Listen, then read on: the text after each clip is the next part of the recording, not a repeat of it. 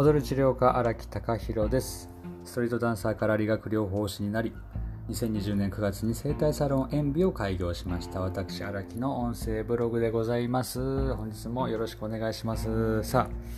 えー、前回の続きになりますけれども、えー、劇団〇〇のオーディションを受けた時の話ですね、えー、前回はですねその劇団に入るための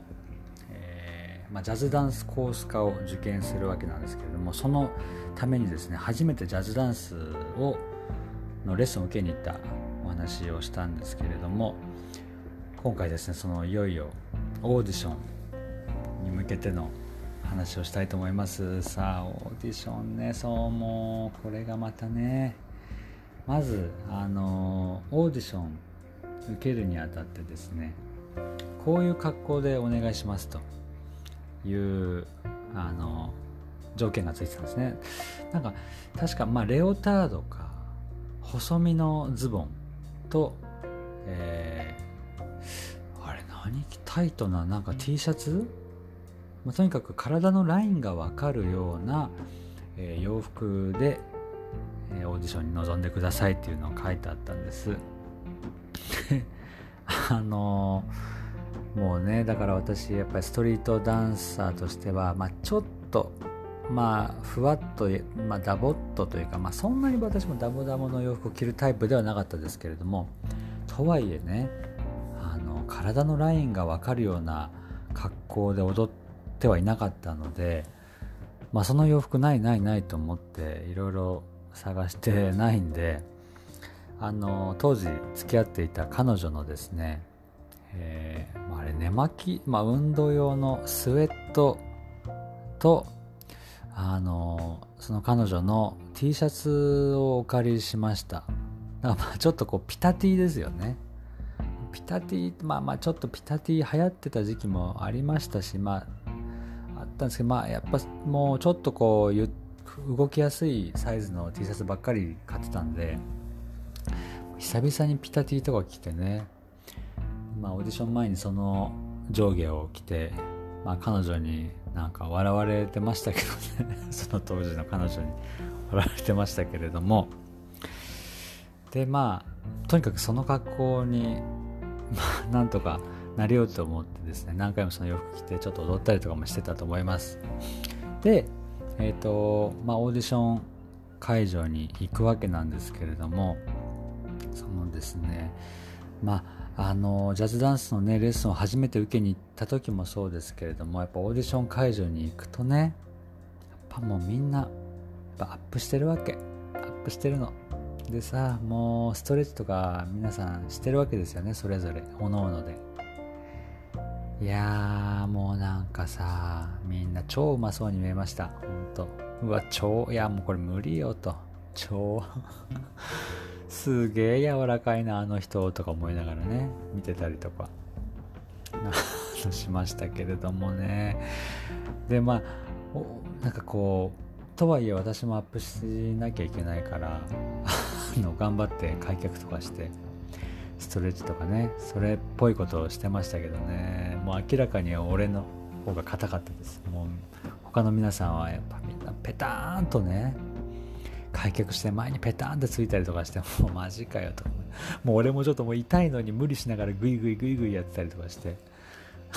あのそれっぽく振る舞ってましたけれども、まあ、とはいえだってもうジャズダンスの経験がねあのオーディション前に2回受けただけ。これだけで臨むわけですからいやもうちょっとちゃんちゃらおかしいんですよね。ほんとなめんじゃねえよって感じだと思いますけれども。でですねその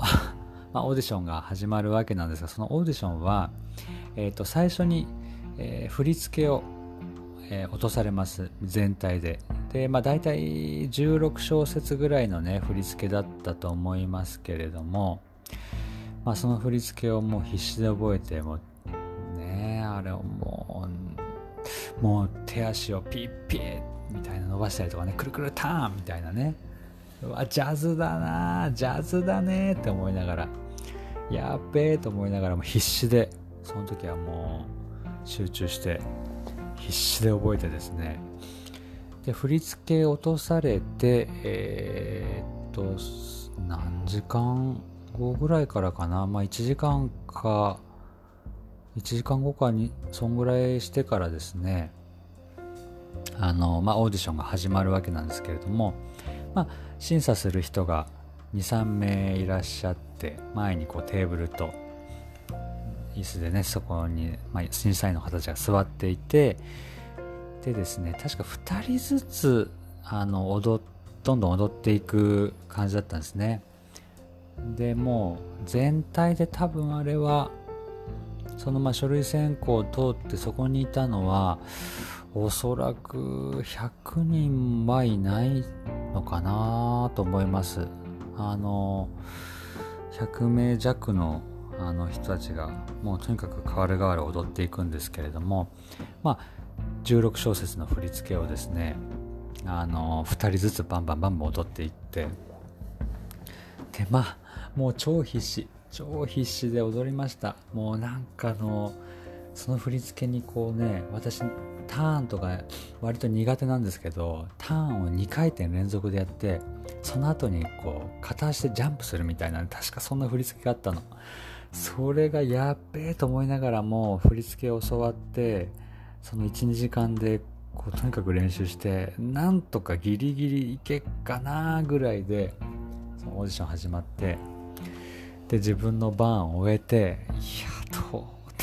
たかな。もう全然わかんないですね。自分のジャズダンスの良し悪しなんて。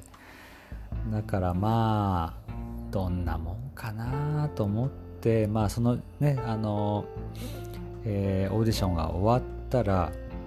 えー、っとまあその日は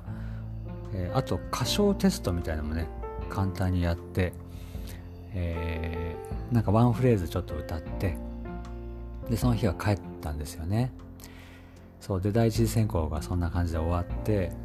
でね数日後ですよ。ほんと1週間もしないぐらいかなにあの茶封筒が届いたんですね。その劇団から。でちょっとなんか厚みがあるわけですよ。ね、それでペリペリペリってこう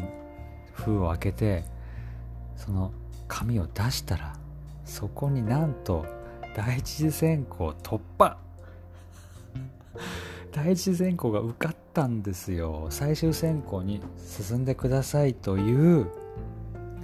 そういうね書類だったんです。もうちょっと厚みがあってまあだからその最終選考はこういうふうにやりますよとかねその日程だの準備するものだのとかねそういうのがいっぱい書いてあってねそういうプリントが入ったんですけどいやあれは本当にあのー、マジかと思いながらめちゃめちゃ嬉しかったですね、うん、まあまあでも本当にもうラッキーとしか言いようがない。もうなんか私の 実力とは思えない。本当に。いやまあでもとにかくね受かったんでよっしゃじゃあこれ最終選考。これなんかやっぱそこも最終選考に進むとちょっとまあ俺なんかと思ってた私でさえもねちょっとあわよくばって思い始めるわけですよね。それでまあ1ヶ月後ぐらいにですねまた最終選考に行って、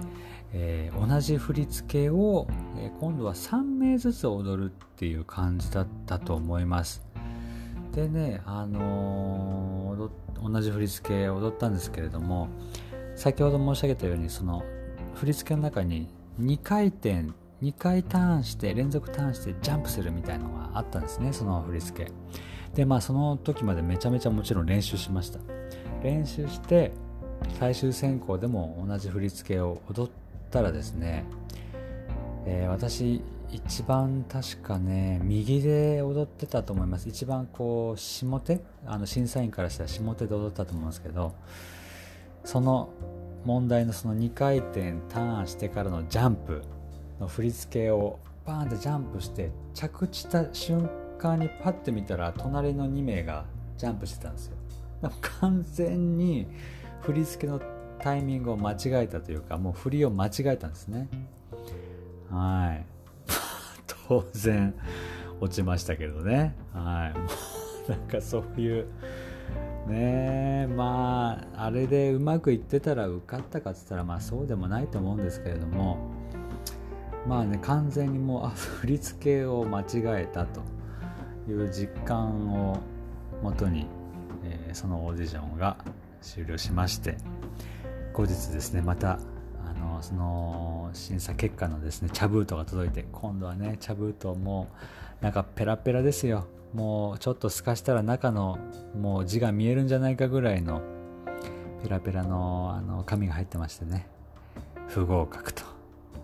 いうふうに書いてありました。そんな感じでですね。私の、えー、劇団まるのですね、えー、オーディションはこんな感じで幕を閉じました。まあそこからいよいよ食っていくにはどうしたらいいかと考えて考えてじゃあ理学療法士という資格理学療法士という職業やってみようかというふうになっていくんですね。まあそんな、えー、理学療法士になる前のもがいたもがいた、えー、ある劇団のオーディションのお話でした、えー、そんな感じでですね、え今日はおしまいにしたいと思います、え私荒木隆弘がやっております、え生態サロン塩ビ、え川崎市は鷺沼のえ、鷺沼という駅の徒歩1分のところにございます。整体サロンございますので、えー、整体受けてみたいなとかね。あのもしご興味ある方はぜひぜひ、えー、ホームページからでも、えー、インスタグラムからでも何でも結構です。あのお問い合わせいただけたら嬉しく思います。はいということで、えー、今日ちょっと10分過ぎてしまいましたが